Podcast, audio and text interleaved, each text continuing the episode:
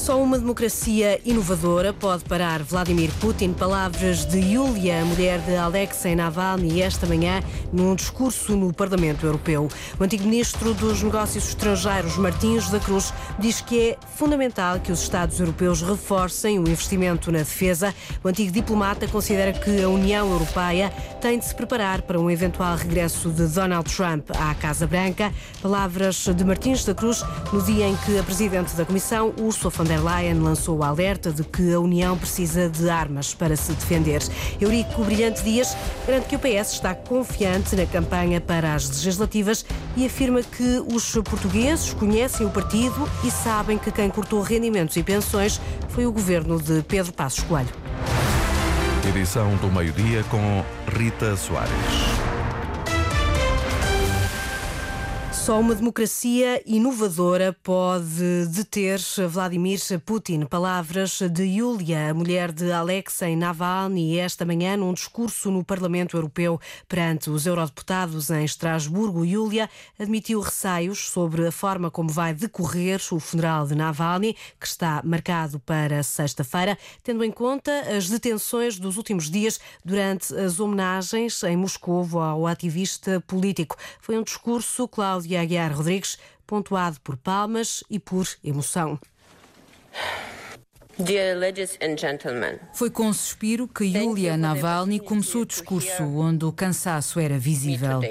But first we spent a week, a week getting Alexei's body. Yulia desabafa que ainda não conseguiu fazer o luto devido às dificuldades que a família encontrou para reaver o corpo e para marcar o funeral, que vai acontecer na sexta-feira e que diz Yulia Navalny teme que seja interrompido pela polícia. And I'm not sure yet whether Fala de um assassinato e do desrespeito pelo corpo e pela família. Há uma certeza para Yulia: nada está a parar Putin e as sanções impostas pela NATO não têm funcionado. Lembrou a guerra na Ucrânia para afirmar que o pior aconteceu e que toda a gente se habituou à guerra. Putin has gone nowhere. No Parlamento Europeu, Yulia Navalny deixou o apelo para que sejam feitas investigações ao que classifica de máquina financeira criminosa orquestrada por Vladimir Putin. Mas resiste a esperança e a promessa da continuação do trabalho de Alexei Navalny, do sonho de poder sonhar um dia um futuro maravilhoso para a Rússia. Future will come. Thank you. O funeral de Alexei Navalny vai realizar-se esta sexta-feira em Moscou, precisamente duas semanas depois da morte do ativista político. A informação foi divulgada hoje pelo porta-voz de Navalny através das redes sociais. Nesta altura, seguimos em direto ao encontro da repórter da Antena 1, Inês Amaixa, que está a acompanhar a campanha da Aliança Democrática. Inês, o líder da AD, Luís Montenegro, foi atingido há instantes por tinta verde. Sim, é isso mesmo. Foi a chegada aqui à BTL, à Bolsa de Turismo de Lisboa, que Luís Montenegro chegou, chegou com um atraso de quase uma hora e. Um pouco, eh, pouco tempo depois de aqui chegar, foi eh, atingido por um balde de tinta verde eh, que foi atirado por um jovem. Não sabemos que jovem é este, se é um ativista, se é apenas um jovem que foi aqui por ele próprio fazer este incidente. Certo é que deixou totalmente coberto na zona das costas e também na zona da cara, deixou totalmente coberto o líder da Aliança Democrática, que, entretanto, foi à casa de banho trocar-se, não conseguiu ainda limpar a tinta toda eh, da cara. Certo é que as forças de segurança já terão eh, detido este eh, jovem que então o autor deste incidente atirou com um balde de tinta verde contra Luís Montenegro. Luís Montenegro que enquanto estava na casa de banho a trocar-se um, nessa altura, Nuno Melo, o uh, líder do CDS-PP, que faz parte da coligação da Aliança Democrática, falou brevemente aos jornalistas, falou num ato infantil e uh, sugeriu que uh, este ato pode ter sido preparado por algum tipo de força política, falou em instrumentalização deste, deste ato. Nesta altura, Luís Montenegro fala, lá, fala já aos jornalistas, ainda não conseguimos perceber o que é que estará a dizer, como estará a reagir a este ato. Espero dar conta dessas declarações do líder da AD nos próximos conteúdos informativos. Para já, fica já esta notícia que marca esta manhã na campanha da Aliança Democrática, Luís Montenegro a ser atingido por uma, um balde de tinta verde aqui à chegada à BTL. Reportagem em direto da jornalista Inês Amaixa, que tem estado a acompanhar as ações de campanha da Aliança Democrática e com esta nota de que esta manhã, à chegada à Bolsa de Turismo de Lisboa, o líder da AD, Luís Montenegro, foi atingido com tinta verde. Luís Montenegro, que fala neste momento aos jornalistas, como ouvimos através da reportagem da Inês Ameixa, vamos eh, poder em próximos noticiários dar conta destas declarações do líder da Aliança Democrática. Ainda em matéria de campanha eleitoral para as legislativas, Eurico Brilhante Dias garante que o PS está confiante na campanha e afirma que os portugueses conhecem o partido e que sabem que quem cortou rendimentos e pensões foi o governo de Pedro Passos Coelho. O líder parlamentar e cabeça de lista por Leiria faz esta manhã campanha ao lado de Pedro Nuno Santos. Aos jornalistas, Eurico Eurico Brilhante Dias disse ainda que os socialistas estão atentos, mas que relativizam os dados das sondagens. Nós não nos conduzimos pelas sondagens. Lemos, ouvimos, ouvimos as pessoas, mas com a convicção que temos um trabalho feito, que é reconhecido. Aliás, o Dr. Luís Montenegro ontem, quando tentou interpelar uma idosa, ele respondeu-lhe com a memória que tem sobre aquilo que foram aqueles que foram os governos do PPD-PSD. Por isso, temos a confiança, os portugueses conhecem o PS, sabem o que foi o PS no combate à pandemia, no combate à inflação, sabem quem cortou rendimentos e pensões e sabem que é com o PS lado a lado que sempre melhoraram a sua vida e que o voto seguro e em confiança é um voto no PS. PS em Leiria, de visita à startup Leiria, depois do almoço, a comitiva segue para a Marinha Grande e para Peniche. Vamos agora ao encontro do repórter João Alexandre, que tem estado também a acompanhar a comitiva do Partido Socialista em reportagem. João Pedro Nuno Santos falou há momentos aos jornalistas e foi questionado precisamente sobre o incidente na BTL com o líder da AD, Luís eh, Montenegro, com Pedro Nuno Santos, aqui em Leiria, no final de uma visita à Startup Leiria, junto do Mercado Municipal, a condenar esse incidente?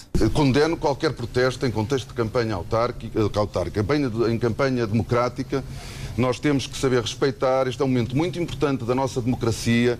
Os partidos estão a fazer legitimamente as suas, as suas campanhas, a apresentarem os seus projetos e nós temos que respeitar. E depois o povo português expressa o seu, a sua intenção de voto nas urnas no dia 10 de março. E por isso eu não, não tenho conhecimento desse protesto, mas lamento profundamente e acho que ele não se deve repetir. Nós temos que respeitar-nos a todos Vivemos em democracia, foi mesmo uma, a maior conquista dos últimos 50 anos. Temos que a proteger, nós devemos defender os nossos pontos de vista sem uh, atropelar o direito aos outros de defender as suas posições e, neste caso, da AD. Todo o respeito a quem uh, na AD defende as suas uh, propostas, com todo o respeito, mas naquilo que nos diferencia com a nossa crítica e o nosso combate. Foi esta a declaração de Pedro Nuno Santos, já uh, no final desta visita, como disse aqui à Startup uh, Leiria, o uh, líder do Partido Socialista a condenar, ainda sem o conhecimento total sobre esta ação, este incidente com a comitiva de Luís Montenegro, mas Rita Soares, como ouvimos, o líder do PS, a condenar aquilo que diz ser um, um incidente infeliz na campanha. Antes já tinha deixado também algumas declarações a propósito das afirmações de Luís Montenegro sobre as pensões e os pensionistas, novamente com o líder do PS colar Luís Montenegro, a Pedro Passos Coelho e ao governo PSD-CDS. Reportagem em direto do jornalista João Alexandre a acompanhar eh, a campanha do Partido Socialista com esta reação do secretário-geral do PS, Pedro Nuno Santos, ao episódio desta manhã, em que o líder da AD, Luís Montenegro, foi atingido com tinta verde à chegada à Bolsa de Turismo de Lisboa. É naturalmente um acontecimento que vai ter eco ao longo do dia nas várias ações de campanha eleitoral a caminho das legislativas recordamos que pode ir acompanhando estas informações sobre a campanha, tanto nos noticiários à hora certa e também no jornal de campanha Vamos a Votos. O da tarde é a partir das 5 e meia. É um discurso a dois tempos. O líder do movimento Hamas mostra, por um lado, alguma disponibilidade para negociar com Israel, mas por outro, garante que está pronto para continuar a luta contra Tel Aviv. Num discurso hoje na televisão de Beirute, o número um do Hamas pediu aos palestinianos em Jerusalém e na Cisjordânia, Alexandra Sofia Costa, para marcharem até à mesquita de Al-Aqsa no primeiro dia do Ramadão. Ismail Haniyeh apelou à coligação política e militar liderada pelo Irão, conhecida como o Eixo da Resistência. Pediu-lhes para intensificar o apoio a Gaza através de influência política, dinheiro e armas. O Eixo da Resistência é um termo frequentemente usado para referir o Hezbollah do Líbano, os Houthis do Iémen e outras forças xiitas no Iraque e na Síria. Num discurso na televisão em Beirute, Anié também pediu aos palestinianos uma marcha até à mesquita de Al-Aqsa no primeiro dia do Ramadão, a 10 de março. Diz que o cerco a Al-Aqsa e o cerco a Gaza são a mesma coisa e defende que os locais sagrados vão ser defendidos através de todas as formas de resistência. O chefe do Hamas mostrou também alguma flexibilidade nas negociações com Israel para a libertação dos reféns e também de um cessar-fogo temporário, mas disse que está preparado para continuar a luta. O discurso do líder do Hamas no dia em que as Nações Unidas voltam a alertar para o drama da fome em Gaza. A ONU avisa que um quarto da população da faixa de Gaza está, nesta altura, em risco de fome. As Nações Unidas tinham já avisado que a ajuda humanitária que chegou até agora ao terreno só seria suficiente para alimentar a população até ao final deste mês, mas de hoje há então este alerta do gabinete da ONU para a Coordenação de Assuntos Humanitários, que refere que 25% da população em Gaza está já a passar fome, uma tendência que, diz a ONU, vai uh, piorar. É um passo fundamental. O antigo ministro dos Negócios Estrangeiros, António Martins da Cruz, diz que é indispensável que os Estados europeus reforcem o investimento na defesa. Ouvido esta manhã pela Antena 1, o antigo diplomata considera que a União Europeia tem de se preparar para um eventual regresso de Donald Trump à Casa Branca. Martins da Cruz sublinha ainda que a guerra na Ucrânia transformou o panorama sobre a segurança na Europa e por isso é urgente reforçar a indústria militar.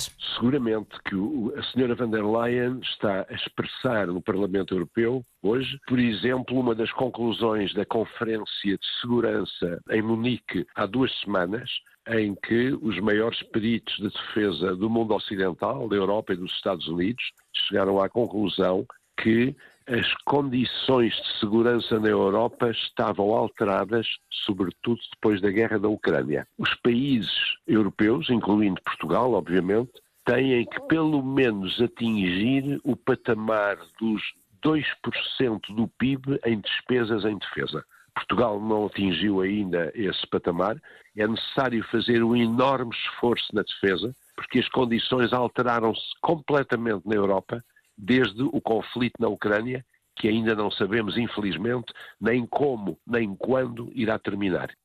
A visão do antigo chefe da diplomacia portuguesa, António Martins da Cruz, no dia em que a presidente da Comissão pediu aos Estados-membros para reforçarem o investimento na defesa, Ursula von der Leyen avisa que a União deve mesmo estar preparada para um eventual cenário de guerra no futuro próximo. É urgente que os Estados-membros reconstruam, reabasteçam e modernizem as suas forças armadas. A União Europeia vai duplicar a produção de munições para mais de 2 milhões por ano até ao final de 2025. Mas é preciso também aumentar muito a capacidade industrial da defesa nos próximos cinco anos. É o desafio de Ursula von der Leyen aos países europeus para que aumentem a aposta no setor da defesa. É, diz a Presidente da Comissão, uma necessidade urgente. Notícias na Antena 1, RDP Internacional, Antena 1 Madeira e Antena 1 Açores. Edição Rita Soares. A informação está disponível sempre que desejar também em notícias.rtp.pt.